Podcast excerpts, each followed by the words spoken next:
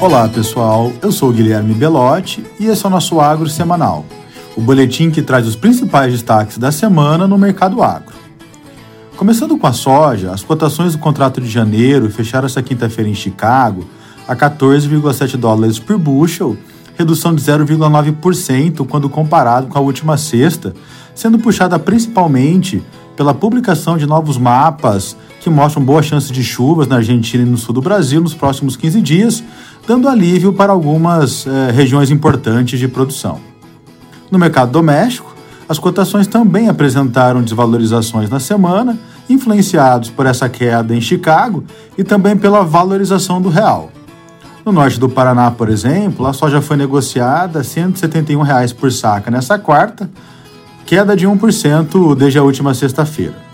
Para o milho, os preços em Chicago no contrato de março fecharam essa quinta-feira a 6 dólares e 60 centavos por bushel, aumento de 1,2% em relação à sexta passada, como reflexo ainda das preocupações com as condições da lavoura na Argentina, a despeito da melhora esperada das precipitações e da baixa demanda pelo produto norte-americano.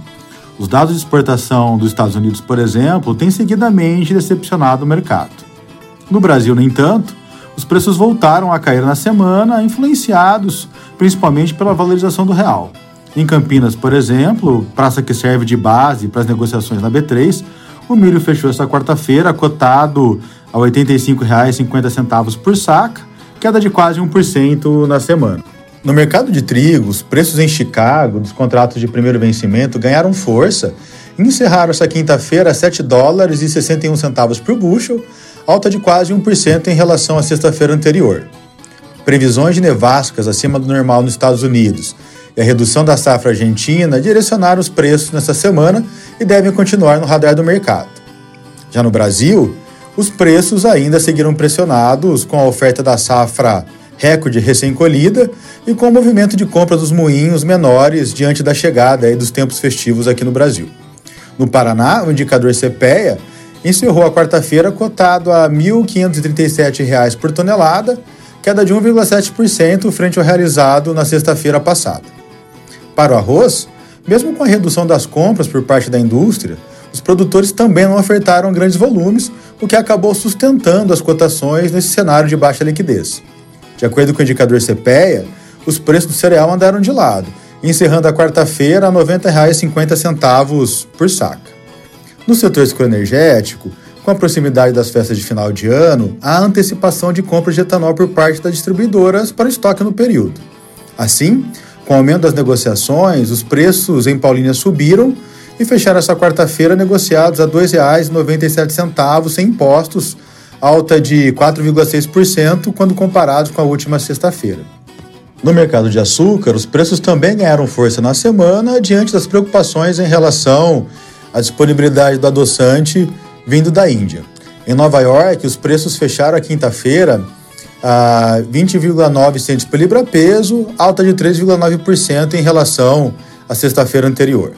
Indo para o mercado de café, a semana foi de leve recuperação do Arábica em Nova York, com o contrato com vencimento em março, fechando a quinta-feira a 1 dólar e 68 por libra-peso, alta de 2,8% desde a última sexta. Porém, o preço recebido pelo produtor brasileiro seguiu estável na faixa de R$ 1.030 por saca, já que a apreciação cambial anulou a elevação em Nova York.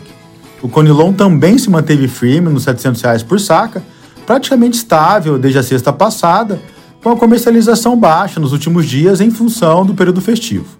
As proteínas animais, o suíno voltou a se destacar entre as carnes, com a meia carcaça em São Paulo evoluindo quase 6%, para os R$ 11,75 por quilo, enquanto o animal vivo no estado alcançou R$ 7,92 por quilo, 3,7% superior aos níveis da sexta passada.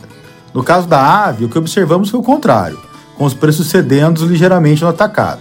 O frango resfriado em São Paulo, por exemplo, fechou a quarta-feira em R$ 7,27 por quilo, é, 0,8% inferior ao fechamento da semana passada. Já o mercado do boi gordo teve pouca movimentação na semana, com os frigoríficos com escalas montadas para as primeiras semanas do ano e pouco ativos na compra. O indicador CPEA, na faixa de 288 reais por arroba, recuou 3% no fechamento da quarta-feira em relação à última sexta, com variações negativas também em outras praças pecuárias. A curva futura do boi gordo cedeu acompanhando o ritmo mais fraco do mercado físico. O contrato com vencimento em março, por exemplo, é negociado próximo de 290 reais por arroba, 10 reais abaixo do final da semana passada. Por outro lado, na contramão do mercado de boi gordo, o bezerro no Mato Grosso do Sul evoluiu 4,9% na semana, voltando aos R$ 2.500 por cabeça, a melhor cotação em um mês. E para fechar, pessoal, gostaríamos de agradecer a cada um de vocês pela parceria ao longo de 2022 e dizer que esse último agro semanal do ano marca a centésima edição do nosso Prosa Agro. Já aproveito para avisar também que faremos um intervalo na próxima semana, mas no dia 6 de janeiro estaremos de volta. Um Feliz Natal para todos, que vocês tenham 2023 repleto de muita saúde, paz e realizações. Abraço, pessoal!